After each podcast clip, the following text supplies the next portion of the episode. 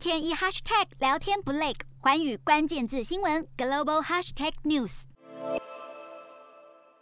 二十六岁的吴姓学员在看似永无止境、由尖锐古老石组成的一百公尺天堂路上，以翻滚爬等动作挺进，终于通过终点线，成为海军陆战队两栖侦搜大队，也就是俗称蛙人部队的一员。路透社记者将我国蛙人部队比作美国海军特种部队海豹部队，实地走访高雄的海军陆战队营区，直击蛙人训练过程。报道中写道，一旦中国攻打台湾，两岸爆发战争，蛙人将作为前线队员，负责侦查与其他高难度任务。有决心成为合格的海陆蛙人，就必须先挺过为期十周的残酷训练。尤其最后六天五夜，被称为“地狱周”的综合考验周，在外媒的镜头下，可以看到学员们泡在十二月的冰冷海水或泳池里，长时间屏住呼吸，穿着全套战斗装备游泳，模拟从海中登陆海滩。学员们每六小时只有一个小时的休息时间，